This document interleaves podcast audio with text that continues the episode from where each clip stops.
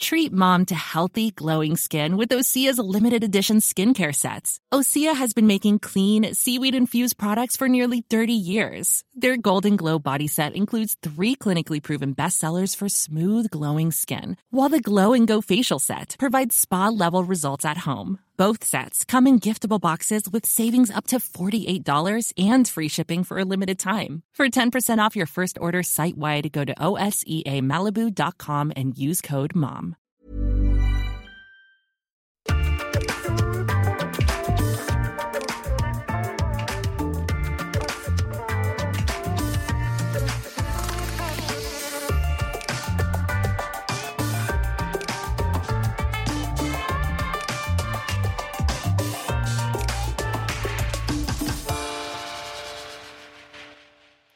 Notre invitée est une scientifique numérique, une développeuse, une codeuse. Elle est tellement douée dans son domaine que le magazine Forbes l'a classée parmi les 40 françaises les plus influentes de l'année 2019. En fait, c'est une geek. Elle le dit elle-même et elle s'assume comme telle. Elle n'a pas le look, me direz-vous? Pourquoi? Parce que votre image du geek, c'est celle d'un jeune homme en retrait du monde extérieur, enfermé dans sa chambre, devant son ordinateur, 24 heures sur 24. Eh bien, enlevez-vous ça de la tête tout de suite. Notre invitée est tout l'inverse, ouverte au monde, bien ancrée dans la réalité. Son savoir technique et scientifique, elle l'applique à tout. À l'éducation, à la finance, à la médecine. Elle a même déjà disséqué des cœurs et cultivé des cellules en laboratoire pour comprendre comment le numérique peut s'appliquer à la médecine. Vous n'y comprenez rien? Vous êtes déjà perdu? Pas de panique, elle va tout nous expliquer. Bienvenue dans un monde un regard. Bienvenue Aurélie Jean, merci d'être avec nous ici au Sénat, dans ce dôme tournant.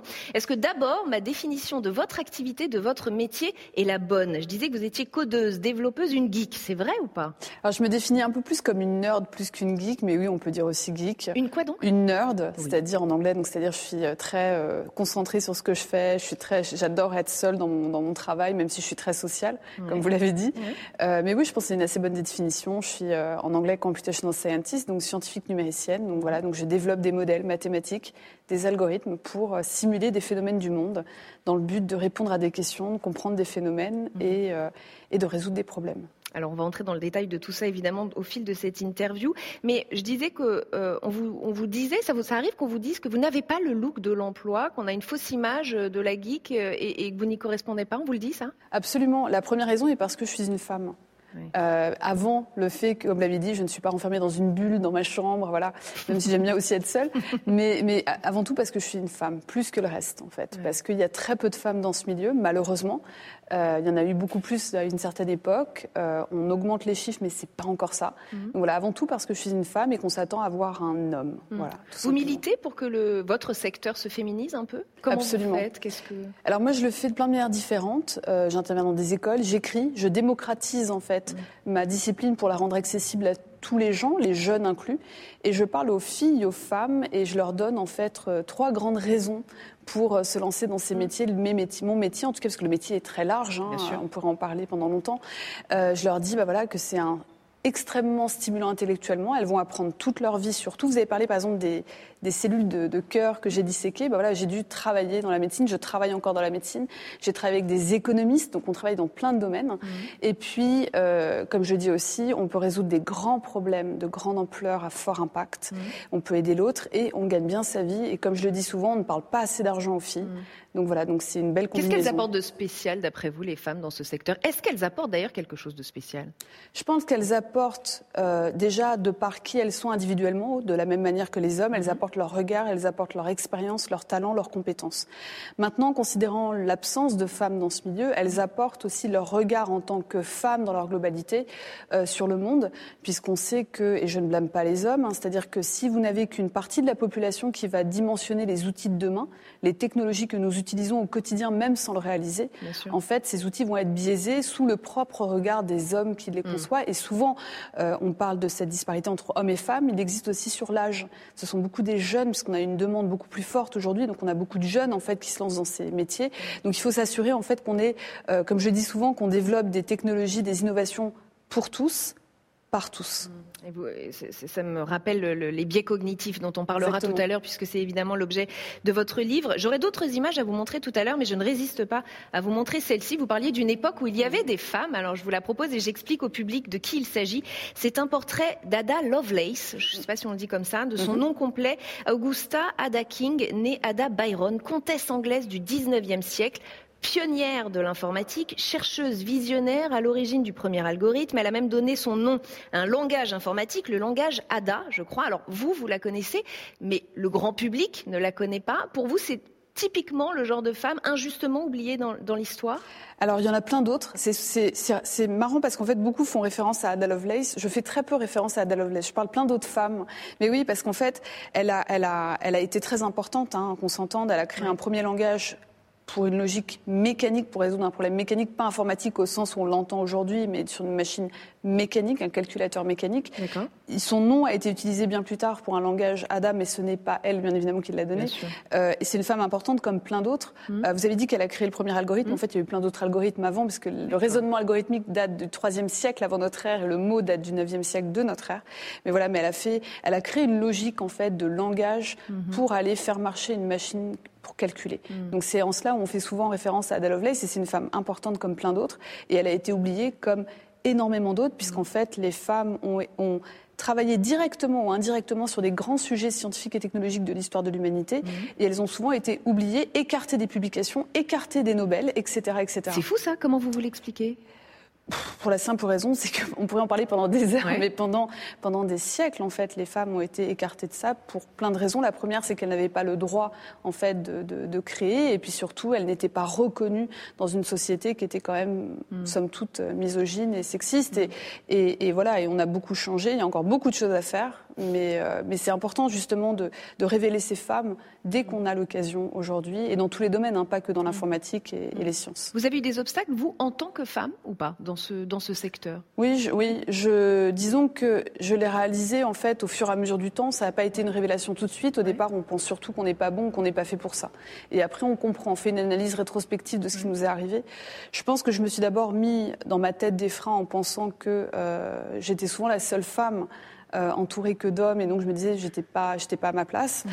Après j'ai eu des freins euh, je me souviens des freins qui sont légers parce que je dis toujours j'ai eu beaucoup de chance. J'ai été entourée d'hommes qui ont été mes meilleurs avocats euh, parce que c'est pas le cas de toutes les femmes. J'ai des amis à moi en fait qui n'ont pas vécu, qui n'ont pas eu la chance que j'ai d'être entourée. Je pense que j'ai eu des freins aussi euh, très légers. Je me souviens en, en, terminale, j'hésitais entre la fac de droit ou, ou les sciences, les maths et la physique, et j'en parle dans mon premier livre. Et ma conseillère d'éducation dit ah, mais de toute façon, qu'elle fasse l'un ou l'autre, elle réussira. Autant qu'elle fasse du droit, c'est vrai, elle présente bien. Et j'avais trouvé ça très étrange, comme si un scientifique présentait mal. et voilà. Et donc, et j'avais beaucoup de chance d'avoir été élevée par mes grands-parents qui, à la maison, étaient au contraire, ne me mettaient aucune barrière. Et mon grand-père me disait souvent, ne pense ni à ta classe sociale, ni à ton genre pour faire des choix. Et donc, je pense que c'est grâce à lui si j'ai fait des maths et de la physique après. Vous faites ma transition. J'allais revenir justement sur votre parcours personnel. Effectivement, j'ai lu que vous aviez été euh, élevé par vos grands-parents. Et moi, j'y vois un paradoxe fou. C'est-à-dire que vous vous êtes tourné vers une science d'avenir, une science euh, justement que les seniors, que les personnes âgées euh, ont beaucoup de mal à comprendre parce qu'ils ne sont pas nés avec. Et j'y ai vu un paradoxe, mais il n'y en a pas finalement? Je pense qu'en fait c'est une très bonne question, on ne me l'avait jamais posée et, euh, et je n'y avais jamais pensé. Maintenant, je peux vous dire que ce sont beaucoup, vous allez rire, ce sont beaucoup des personnes âgées qui me posent des questions. oui, parce qu'en fait, elles s'interrogent, parce qu'elles ont connu un monde différent, donc elles s'interrogent sur son monde nouveau. Cet esprit critique et ce questionnement, ces interrogations que les plus jeunes n'ont pas forcément baignant dans cette société numérisée, algorithmisée depuis toujours. Euh, je pense que mes grands-parents, c'était un cas encore un peu particulier, puisqu'ils étaient très ouverts sur le monde. Comme je dis souvent, c'était des pré-68 arts, mais extrêmement ouverts sur le monde, donc un mélange de valeurs traditionnelles et d'ouverture d'esprit et de pragmatisme. Mhm. Et moi, j'avais un grand-père voilà, qui, était, euh, qui a défendu des femmes, des homosexuels, qui a été mhm. euh, très en avance sur son temps, qui était féministe. Mhm. il me l'a dit d'ailleurs, il est devenu féministe en m'élevant et etc., etc. Donc c'est, je pense que j'ai eu beaucoup de chance. Avaient un regard très paradoxal, comme vous le dites, sur le mm. monde, puisqu'ils étaient qui ils étaient avec l'âge qu'ils avaient. Mm. Ils avaient connu la guerre, enfin, vous imaginez bien. Et puis, en même temps, ils voyaient dans, dans tourner vers l'avenir. Voilà. Mais est-ce que du coup, ça vous donne envie de vous battre contre l'électronisme qui touche, euh, disons-le, essentiellement euh, ce qu'on appelle les seniors? Absolument. Et, euh, et c'est pour ça que j'écris. J'essaye en tout cas de, de, de, leur donner accès. Et encore une fois, je pense que l'électronisme, c'est, on parle souvent des seniors, mais je peux vous assurer que les plus jeunes, utilisent ces outils. Donc ils ont une aisance dans l'utilisation, dans l'usage, mais n'en comprennent pas les tenants et les aboutissants, ne comprennent pas les mécanismes qui font marcher ces technologies. Donc je pense qu'en fait ça touche un peu tout le monde. Euh, parce que l'électronisme, c'est dans l'usage, mais c'est aussi dans la compréhension des mmh. mécanismes. Mmh. Donc moi j'écris vraiment pour tout le monde. Et souvent j'ai, euh, parce que voilà, parce que les personnes euh, d'un certain âge savent que j'ai été élevée par mes grands-parents, souvent elles viennent vers moi en voyant leur petite fille. Donc c'est assez touchant. En fait. Ils se disent, ah, elle va pouvoir m'expliquer, elle va savoir m'expliquer. Et je vais même vous dire, si je peux rentrer, donner un petit, une petite anecdote j'ai eu le, mon plus, ma plus belle rencontre lors d'une signature de livre. C'était récemment, il y a quelques mois à, Deauville, où des, un couple de personnes âgées sont venus m'acheter mon livre pour leur petite fille. Et je leur dis mais quel âge a-t-elle? Ils m'ont dit elle a deux ans. Et je dis elle est un peu jeune quand même. je, sais que je rends les choses accessibles, mais il y a quand même des limites. Et ils m'ont dit non non mais on veut, on lui, on lui offrira à son adolescence et on espère que ça lui donnera des, des, ailes pour rêver. Et voilà, j'ai trouvé ça très beau. Et ça doit vous toucher. Euh, je continue sur votre parcours et votre vie personnelle. À l'âge de 6 ans, vous avez été détecté surdoué, c'est ça? Comment? Par qui? Qu'est-ce qui Vraiment, c'est à chaque fois on m'en parle et, mmh. et, je suis un peu gênée parce que je l'ai su très tard en fait. Je l'ai su à 33 ans. Que vous aviez euh, détecté surdoué voilà, à l'âge de 6 ans. Parce qu'en fait, j'ai été, j'ai passé des tests quand j'étais aux États-Unis à l'âge de 33 ans pour euh, des circonstances professionnelles tout, enfin autres. Et, euh, et, quand j'ai vu voilà que j'étais, j'avais haut potentiel, eh avec un fort raisonnement analytique, puis il y avait d'autres choses psychologiques qui étaient attachées à ça, et donc j'en ai parlé à ma grand-mère qui m'a dit mais oui, on, avait testé à 6 ans. Et en fait, je l'ai pas mal vécu, vous savez. Enfin, on a tendance à stigmatiser euh, le, haut potentiel. on en parle beaucoup, c'est devenu presque une mode. Hein, Puis maintenant, on en parle un peu trop, je pense, parce qu'on met tout et n'importe quoi derrière ces mots et, et, on, on, crée une stigmatisation autour de l'enfant surdoué. Moi, je vais être honnête, je l'ai souvent dit, j'ai je m'ennuyais à l'école, j'ai jamais été fan de l'école. Euh, j'ai commencé à m'éclater à, l'université à Pierre-Marie Curie après mon, lycée, parce que là j'apprenais pour apprendre, il n'y avait pas de limite, donc j'avalais, j'avalais, j'avalais. Mais c'est vrai que par contre j'avais mon grand-père qui me disait toujours, euh, euh parce que j'avais que des maîtresses en plus, il me disait tu dois plaire à ta maîtresse, tu dois être donc c'est-à-dire que tu dois être, euh, donc ce qui a d'ailleurs créé le syndrome de la, de la bonne élève chez ah moi, ce qui n'est pas forcément Voilà, donc il m'a dit il faut que tu bosses bien, il faut que tu sois. Mais je me, je me souviens, voilà, je, je m'ennuyais euh, pas mal. Alors l'échec scolaire, en tout cas, vous l'avez pas connu. Hein. Vous avez fait de brillantes études. Je dis en quelques mots ce que vous avez fait. Donc licence de physique et mécanique à l'université Pierre et Marie Curie. Vous me dites hein, si je me trompe. Magistère de mécanique à l'école normale supérieure Paris-Saclay et à l'école nationale supérieure des mines de Paris. Doctorat en sciences et génie des matériaux. Je vais même pas dire. Ça c'était aux mines de Paris. Ouais. Voilà, alors ça c'était aux mines de Paris. Euh, je vais même pas dire sur quoi portait votre thèse parce que je vais perdre tout le monde et je vais me perdre moi aussi. Euh, je l'ai sous les yeux mais je la citerai pas. Vous avez aussi fait une formation à l'université d'État de Pennsylvanie et au MIT, c'est mhm. ça, Massachusetts Institute of Technology. Et là, autre question qui m'est venue en lisant ça, pourquoi être parti, parti si vite aux États-Unis? Alors, je suis partie comme on part assez souvent euh, dans le cadre de ces études. D'abord, j'ai eu une première expérience en, en, première année de, comment on dit maintenant, dans le système master, première année de master. Mhm. Je suis partie euh, plusieurs mois en fait à l'université du Colorado à Boulder pour faire un stage. C'est là où j'ai découvert en fait le monde de la, de la, de la recherche outre-Atlantique, comment ça fonctionnait, une nouvelle culture, etc. Et puis, euh, et puis après ma thèse de doctorat, je voulais de toute façon partir un an à l'étranger, faire un postdoc. Ce qu'on appelle un postdoc, c'est une formation postdoctorale. Donc mmh. Donc c'est pas un diplôme, mais c'est une formation. Et puis euh, voilà. Et puis en fait, je suis restée. Euh, mais ça interpelle quand on lit ça parce qu'on parle beaucoup en France de la fuite des cerveaux. L'expression. C'est un terme que j'aime pas du tout. Oui, l'expression est particulière. Je suis d'accord avec vous, mais elle veut bien dire ce qu'elle veut dire. C'est-à-dire qu'effectivement, tous nos jeunes de talent, brillants, intelligents, ont plutôt tendance à aller euh, poursuivre leurs études, voire à trouver leur métier et faire leur vie ailleurs qu'en France. Êtes-vous un cerveau qui a fui? Alors, déjà, j'aime pas cette terme. C'est très français de voir les choses à moitié vides, le verre à moitié vide. Euh, pour moi, j'appelle pas ça une fuite des cerveaux. J'appelle ça un rayonnement à l'international de nos talents hmm. pour qu'ils puissent éventuellement, éventuellement revenir en France. Et en fait, parce qu'on se concentre beaucoup sur leur départ, on ne fait rien pour qu'ils reviennent. Hmm. Et je pense que c'est ça qu'il faut dire. Un Américain, euh, qui part. Moi, tous mes amis sont partis à un moment donné, euh, pendant leurs études, faire mhm. des, échanges avec une université européenne ou asiatique ou d'Amérique du Sud. On ne parle pas de fuite du cerveau, mais ils reviennent. Mhm. Donc maintenant, essayons de comprendre pourquoi les gens reviennent. Et vous savez, c'est intéressant parce que moi, on m'a souvent dit Ah, mais t'es parti euh, parce qu'on est mieux payé aux États-Unis. Mais en fait, quand vous partez aux États-Unis, vous ne vous rendez pas compte des moyens que vous pouvez avoir là-bas. Euh, vous voyez ce que je veux dire? Donc on part pour d'autres raisons. On part pour ah oui, Vous ne le savez pas d'avance. Non, non, non. Et surtout, euh, moi je sais que ce qui m'a plu aux États-Unis, c'est le fonctionnement de la recherche académique. Euh, même si moi j'en suis sortie maintenant parce que j'ai mes entreprises, mais c'est vrai, je continue à faire de la recherche, mais au sein de ma deuxième entreprise, mais c'est vrai que on a beaucoup de liberté. Moi j'avais fait un papier une fois, je me souviens, j'avais écrit un, un, chercheur libre est un chercheur heureux.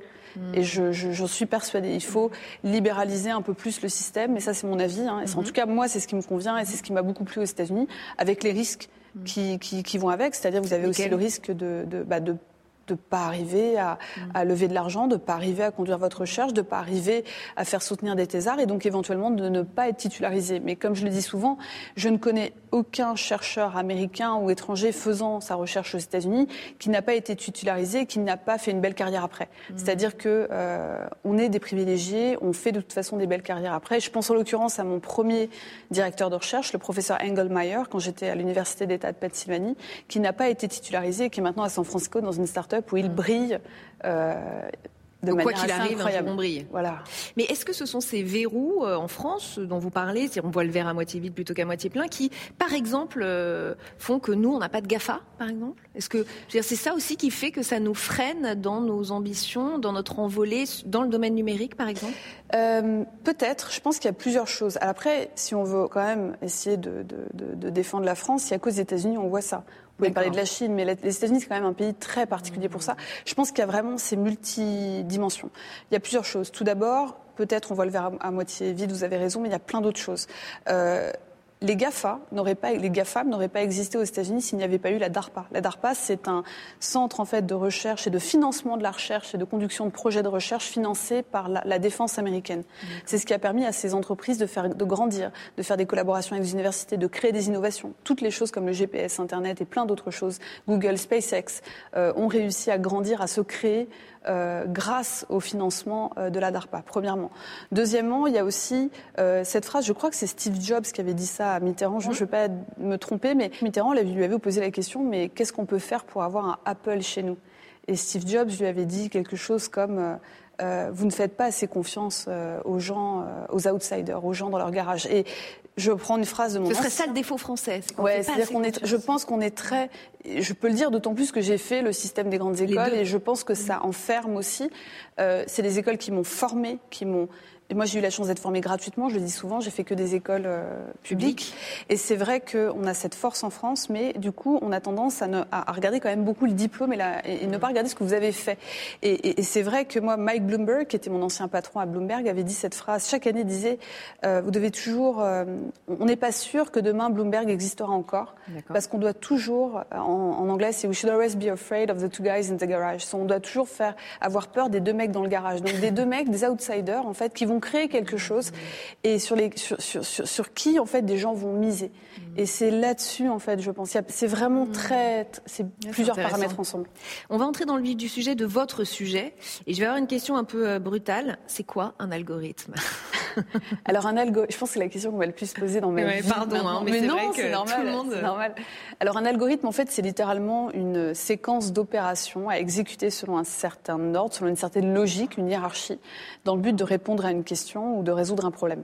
Aujourd'hui, lorsqu'on parle d'algorithmes, ce sont des algorithmes numériques. Ça veut dire quoi? Ça veut dire qu'ils sont, ils sont destinés à être implémentés dans un code de calcul pour être exécutés automatiquement par un ordinateur. Mais en de façon simple, qu'est-ce que ça veut dire? Par exemple, euh, lorsque vous avez, euh, j'invente, hein, vous, devez savoir s'il y a un chien sur une photo. De manière automatique, vous avez un jeu de photos, il faut savoir s'il y a des chiens sur ces photos. Là, je vous suis. Ben, en fait, il y a un algorithme qui a été créé. Donc, il y a plein de types d'algorithmes. Hein. Là, c'est un algorithme implicite, j'en parle dans le livre, d'apprentissage machine qui mhm. a qui a été entraîné sur un jeu de photos contenant ou pas des chiens et sur lesquels l'information, la réponse est donnée à l'algorithme, mhm. pour justement qu'il puisse créer une logique sous-jacente qui va lui permettre, lorsqu'il y a une nouvelle photo qui arrive, de dire s'il y a un chien ou pas sur cette photo.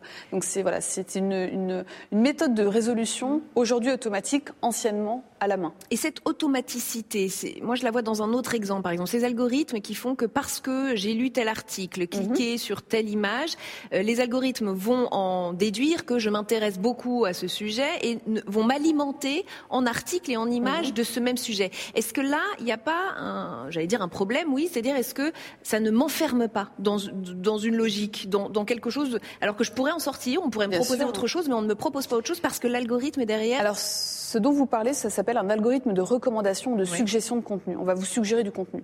Ce sont des, il n'y a pas de bons ou de mauvais algorithmes. S'ils sont bien testés, bien développés, ils marchent très bien. Le, ce genre d'algorithme, j'en utilise donc je, les développe. Donc en fait, ça marche très très bien. Parce qu'on a besoin de vous suggérer du contenu. Sinon, un réseau social, voire un journal, le site web d'un journal euh, presse, n'aura pas la même fonctionnalité. Mhm. S'il est juste un journal comme vous pouvez le trouver sur le papier, ça n'a pas d'un grand intérêt. Il faut qu'il y ait une valeur ajoutée qui va être la recommandation personnalisée en fonction, comme vous l'avez très bien dit, de ce que vous avez lu mhm. précédemment. Maintenant, là où il faut faire attention, et là où vous dites cet enfermement, c'est ce qu'on appelle par exemple l'effet bulle, où en fait cet algorithme de suggestion, il va s'appuyer sur un autre algorithme, entre autres, hein, il y a plein de choses qui existent, je ne peux pas vous dire parce qu'il y a un nombre euh, assez euh, conséquent. Mhm. Ça va être un algorithme de, de, catégorisation des utilisateurs. On va classer eh les utilisateurs en fonction de leur similarité statistique dans leur comportement, mhm. ce qu'ils vont regarder, ce qu'ils vont lire, avec qui ils vont échanger, qu'est-ce qu'ils vont commenter, le type de commentaire positif, neutre euh, ou négatif, etc., etc., etc. Et donc en fait, si vous poussez cette suggestion au bout, mhm. vous pouvez aussi dire bah, je ne vais suggérer à cette personne que ce que les gens qui lui ressemblent ont aimé dans le passé. Et là, vous pouvez rentrer dans un effet bulle qui a été théorisé par euh, Elie Pariser et qui, justement, dit, bah, en fait, vous ne voyez que les choses que les gens comme vous mhm. consomment. Mhm. Ce qui peut être un problème parce que, du coup, vous allez avoir une propagation beaucoup plus rapide des fausses nouvelles, des théories du complot, etc., euh, etc. Et surtout, vous, vous allez rester dans une bulle qui est présente dans la société. Hein. Vous êtes dans des bulles, de fait, on le sait, mais de manière beaucoup moins intense et vous vous en rendez compte parce que vous êtes très vite en dehors de votre bulle, en fait, dès que vous sortez de votre quartier, de votre milieu professionnel, etc. Mmh, mmh. Donc c'est voilà, c'est des choses qui portent à des risques, mais il n'y a pas de fatalité et il faut pour cela bien les développer, bien les tester et peut-être aussi changer le, modèle économique de, ces plateformes en question qui s'appuient massivement, principalement, sur une consommation massive sur des temps courts de contenu. Dans, votre livre, de l'autre côté, de la machine, euh, vous évoquez vous-même ces biais, et vous en avez dit un mhm. tout petit mot tout à l'heure, euh, que nous insérons parfois involontairement hein, dans la mhm. conception même de ces algorithmes, et vous avez vous-même mis en évidence que les algorithmes pouvaient perpétuer les inégalités femmes-hommes. Finalement, ils sont très humains, nos algorithmes, en vérité.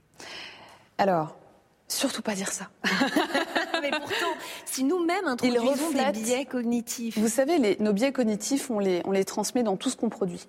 Mhm. Un dessin, une œuvre littéraire, un livre, donc un texte, un article, un objet matériel, etc., mhm. etc. Donc un algorithme aussi.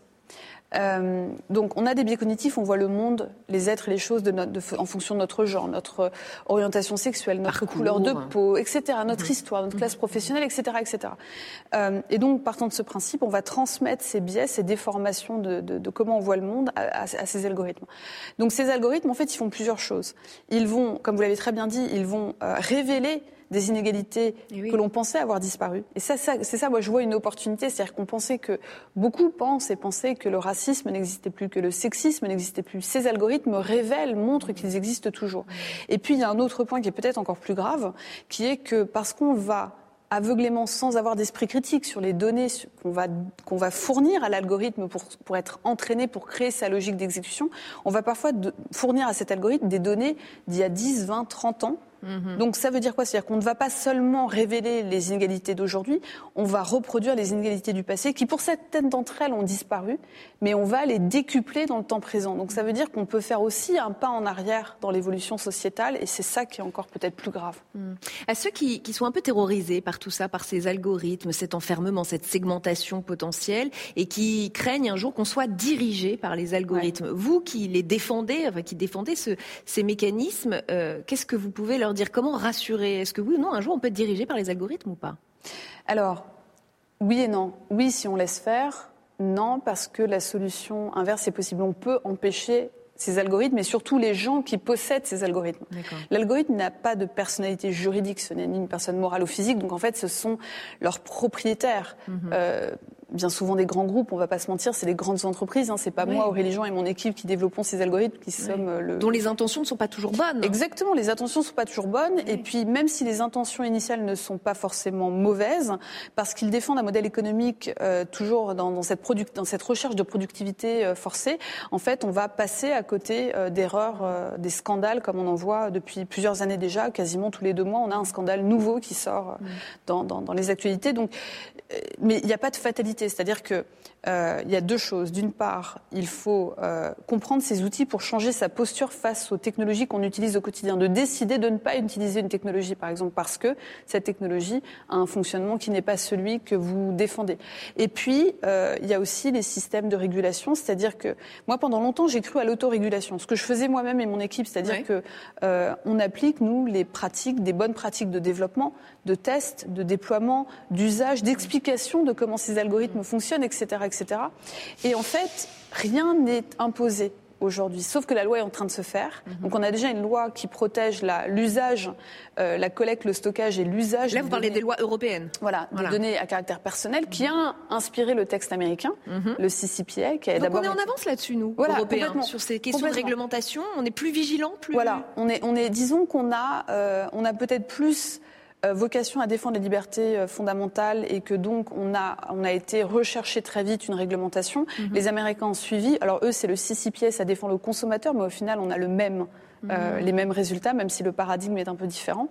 Et maintenant, ce texte californien est appliqué dans plusieurs États américains et j'espère qu'un jour il passera à l'État fédéral. En tout cas, il y a plusieurs euh, congressmen qui défendent cette idée. Voilà. J'ai des photos pour vous, Aurélie Jean. Alors, celle-ci ne va pas vous surprendre. Hein. La première, c'est Elon Musk, entrepreneur multimilliardaire qui fait beaucoup parler de lui, personnalité qui veut révolutionner tous nos usages par l'intelligence artificielle. Il fascine beaucoup de monde, en bien ou en moins bien d'ailleurs. Est-ce qu'il vous fascine, vous? Est-ce que vous faites partie des gens euh, qu'il séduit ou qu'il effraie? Moi, j'ai énormément de respect pour Elon Musk euh, à l'origine parce qu'en fait, c'est un visionnaire et c'est un ingénieur. C'est-à-dire que j'ai eu la chance d'assister à une conférence au MIT il y a des années où il était venu parler devant un petit comité. Mhm. Et je me souviens d'un étudiant qui lui avait posé une question qui était la question de son devoir à la maison en thermodynamique. Et Elon Musk avait répondu justement. Et j'avais trouvé ça, je me dis, ce mec est un vrai ingénieur et j'ai du respect pour ces hommes et ces femmes qui ont, euh, qui ont des formations donc, euh, scientifiques et techniques et qui vont la transformer en, en entreprise. Et surtout, personne, personne ne croyait en SpaceX. Et, et aujourd'hui, SpaceX est le premier fournisseur en fait de, de, de services pour la NASA. Euh, maintenant, il y a des choses, je pense qu'il est déconnecté souvent d'une certaine réalité qui est la réalité de tous les autres, de nous-mêmes, euh, et qu'il a un pouvoir grandissant. Mmh. Euh, J'avoue que j'ai pas très très bien compris le coup de Twitter, le, sa mhm. possibilité, cette possibilité de rachat. de ça. Mhm. Bah, disons que le, le sens pour moi, c'est soit il veut réellement fixer Twitter, soit il veut avoir encore plus de pouvoir, puisqu'on sait que euh, c'est un média mhm. euh, à part entière. Euh, voilà, et, et, et donc j'ai beaucoup d'interrogations sur ses intentions, euh, parce que je pense qu'il a quand même cette déconnexion avec le monde réel, euh, de par sa puissance, sa position qu'il est aujourd'hui. Euh, un autre euh, personnage très différent, Jean-Michel Blanquer, ancien ministre de l'Éducation. Il vous avait confié une mission. Hein, je crois que vous mhm. avez été collaboratrice extérieure pour la direction numérique du ministère. Et vous avez dit un jour, je suis à 200% alignée avec la vision de notre ministre Jean-Michel Blanquer qui veut faire de notre pays un leader mondial dans l'éducation de demain. Vous le regrettez déjà? Alors, je ne connais pas bien le, le, nouveau. voilà, nouveau, donc je peux pas dire.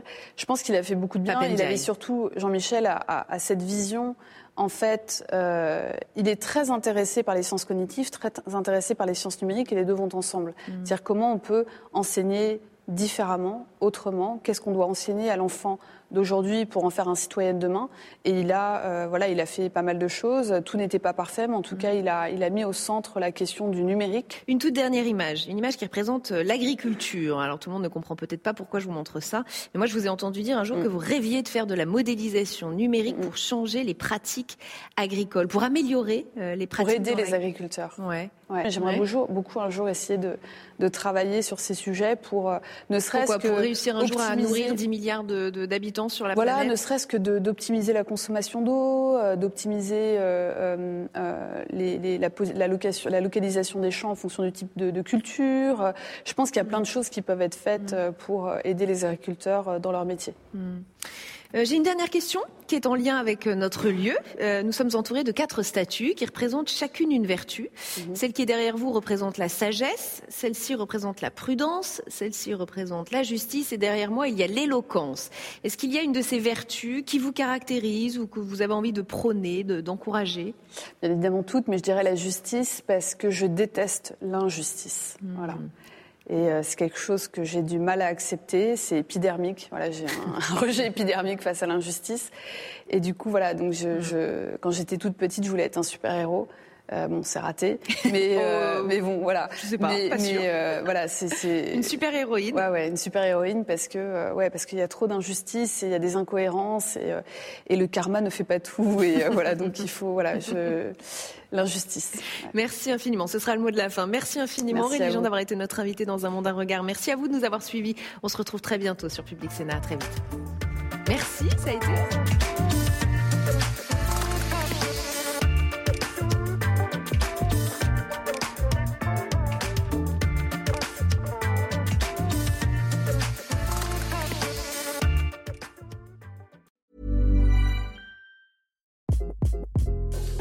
This is Craig Robinson from Ways to Win, and support for this podcast comes from Invesco QQQ, the official ETF of the NCAA. Invesco QQQ is proud to sponsor this episode and even prouder to provide access to innovation for the last 25 years. Basketball has had innovations over the years too. We're seeing the game played in new ways every day. Learn more at Invesco.com slash QQQ. Let's rethink possibility. Investco Distributors, Inc.